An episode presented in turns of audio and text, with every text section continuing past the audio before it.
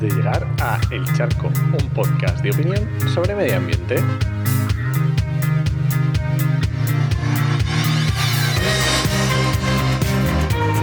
Soy Enoch Martínez, ambientólogo y profesional de medio ambiente, porque trabajo y me he formado para ello, y hoy voy a opinar sobre cambio climático y normativas porque esta semana está siendo bastante movidita y además creo que hoy me va a quedar un capítulo un poco más largo. Así que nada, voy al lío. Vamos a ver, esta semana justo ha comenzado la tramitación de la Ley de Cambio Climático en la Comisión de Transición Ecológica y Reto Demográfico. La ministra, la ministra Teresa Rivera, ya habló de esta ley, de la Ley de Cambio Climático, cuando era directora general de la Oficina Española de Cambio Climático, allá por el 2006. Luego fue secretaria de Estado de Cambio Climático, después, bueno, vino el Partido Popular con Isabel García de Tejerina, que también nos dijo que iba a tener una ley de cambio climático, aunque se fueron antes de que hubiera nada. Y luego, efectivamente, tenemos otra vez a la ministra Rivera, otra vez con la ley de cambio climático. Así que, mm, no sé, como que ya estoy un poquito cansado de, de tantas expectativas y no salir nada muchas promesas, pero la ley de cambio climático no la tenemos. Estamos en 2020, mm, ya casi 2021 y no tenemos ley de cambio climático. Pero bueno, me ha llamado mucho la atención porque ha empezado, como decía, esta, esta comisión de transición ecológica y reto demográfico y se han propuesto 15 nombres para personas que participen a petición de los diferentes partidos. Y os voy a leer las personas, no, a lo mejor los nombres no, pero sí a, dónde pertenecen, y los, eh, los partidos políticos que las proponen, para que nos hagamos una idea de lo que estamos pensando, ¿vale? Estamos pensando en la ley de cambio climático y cada partido trae a alguien para que intervenga. Vale, empezamos por de más a menos. El PSOE va a traer a Fernando Valladares, que ya sabéis que es de profesor de investigación del CSIC, a Margarita Delgado, del Banco de España, ¿vale? A Íñigo Losada, que es responsable del Grupo de Clima Marino y Cambio Climático, y luego seguimos. El Partido Popular va a traer a la presidenta de la Asociación de Empresas con Gran Consumo de Energía, ¿vale? Va a traer a Miguel Ángel Arias Cañete, que ya le conocemos, expolítico, y va a traer al presidente del Grupo Español para el Crecimiento Verde, que es también un grupo de, em, de grandes empresas. Vale. Luego tenemos a Vox, que va a traer al expresidente ejecutivo de SACIR Vallehermoso, ¿vale? Y al presidente de la, European Nuclear Society. Eh, recordemos el tema del IPCC y las críticas a la energía nuclear. Vale. Seguimos. Unidas Podemos va a traer al consultor de la organización Transport and Environment, ¿vale? Y al director ejecutivo de Greenpeace. Ciudadanos al consejero delegado de Repsol, Más País Equo a la Fundación Renovables, EH Bildu a un profesor del Centro Vasco de Cambio Climático, eh, Republicanos, el catedrático de la Universidad Autónoma de Barcelona, eh, PNV, a, bueno, EH, todos estos van a traer al director no ejecutivo de la Orquestra Basque Institute of Competitiveness, también más temas de empresas. Y el grupo mixto al director de ECODES, Ecología y Desarrollo. Mm, a ver, aquí me sobran hombres, me sobran empresarios, me sobran expolíticos, me sobran ecologistas y me faltan científicos específicos del sector del cambio climático. No lo sé, realmente la ley, la, ley de cambio climático me va a dar que va a ser una ley de cambio climático sin cambio climático.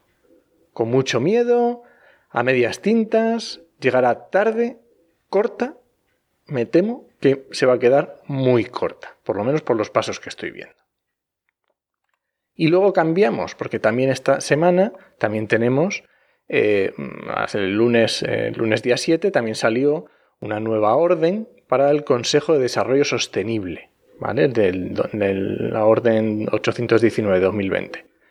Esta orden deroga otra que salió en febrero de 2019 y, aunque tenían que darse dos reuniones anuales, solo se dio la de arranque, que fue a bombo y platillo, que vino Zapatero y no, no sé quién de la ONU también, se dio a bombo y platillo y desde entonces, aunque se supone que tenía que haber dos reuniones anuales, no ha habido más reuniones del Consejo de Desarrollo Sostenible. Y efectivamente ahora se acaba de crear otra, otro consejo que ha pasado, ahora contaré, de 48 a 60 vocales. Pero bueno, voy a leer las funciones de este consejo para que nos hagamos una idea de por dónde van los tiros. Leo las cuatro funciones y luego me fijo en dos. La primera es asesorar a la Secretaría de Estado para la Agenda 2030 en la elaboración e implementación de los planes y estrategias necesarios para el cumplimiento de la, Agenda, perdón, de la Agenda 2030. Otra función, generar documentos y análisis sobre aspectos de la implementación para la consecución de la Agenda 2030. Otra es contribuir a la divulgación y comunicación de la Agenda 2030 al conjunto de la ciudadanía española. Y la última, impulsar el diálogo y coordinación entre todos los agentes sociales, económicos, medioambientales y culturales para contribuir a la consecución de los objetivos de desarrollo sostenible. Si os fijáis, a mí esto me, suena un poco raro, porque por un lado se pide una función que es asesorar a la, la Secretaria de Estado para la Agenda 2030 en los planes y estrategias necesarios para cumplir esa Agenda 2030, y por otro se impulsa el diálogo entre todos los diferentes agentes sociales para contribuir a la consecución de los objetivos de desarrollo sostenible. ¿Y por qué me parece que esto que está un poco, no sé, un poco raro? Porque os voy a pasar a contar este Consejo Sostenible, Consejo de Desarrollo Sostenible, de quién forma parte, ¿vale? Y es que, como os decía, en la, en la orden del 2019 eran 48 vocales y hemos pasado a 60. ¿Estos 60 cuáles son? Hemos, lo he dividido en grupos según también lo pone la, orden y voy a ir contando porque no voy a decir todos. Empiezo por los más numerosos. 18 vocales del tercer sector. Estamos hablando de ONGs, voluntariados, asociaciones, que sería más o menos el 30% de los vocales. Luego serían 16, 16 perdón, vocales entre empresas y sindicatos obviamente 5 sindicatos y 11 empresas, pero bueno, entre ambos se lleva más del 25%, una, más de una cuarta parte. Luego tendríamos 13 de intereses sociales, aquí me meto entidades sociales, juventud, etcétera, que en total serían más del 20%. Y luego ya empezamos con 5 expertos en Agenda 2030 de la Secretaría de Estado, ¿vale? O sea, puestos por el gobierno, que es un 8%, 3 de la economía social, que es un 5%, 3 de universidades e investigación, es decir, otro 5%, y por último, dos expertos de la Agenda 2030, que es un 3%. Eh, no sé a vosotros si os chirría, pero mm, yo creo que no nos estamos tomando en serio esto. Y empezamos con que me da la sensación de que no vamos a, a tomar decisiones radicales me da la sensación de que mm, solo vamos al postureo y hacer medias tintas y ay, ay, no tomemos esta decisión, ay, ay, que esto duele, ay, que esto, hoy madre, ay, madre, que no puedo hacer porque, ay, que imagínate lo que va a pasar, ay, las empresas, ay, madre mía. Mm, vamos a ver, ¿cuándo nos vamos a tomar mm, esto en serio? Estamos en 2021. Estamos hablando del cambio climático, estamos hablando de la Agenda 2030, que es que no queda nada, que 10 años se pasan absolutamente en nada si queremos hacer una transformación brutal. Es que no vamos a llegar. Y es que me da vergüenza que estén gobernando los dos partidos políticos que justamente en un programa de actualidad y empleo ambiental, el podcast que hago con Juan María Arenas, en el programa 29, analizamos los programas electorales y eran unos de los que más, eh, más verdes eran los programas electorales.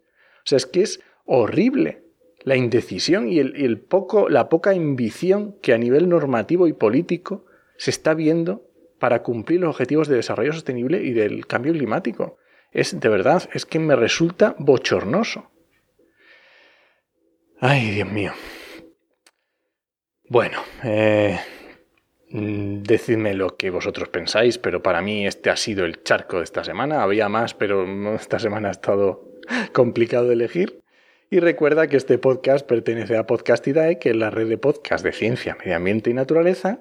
Y nada, pues oye, suscríbete en tu reproductor y puedes encontrarme en redes sociales como en HMM y en la web podcastidae.com barra el charco.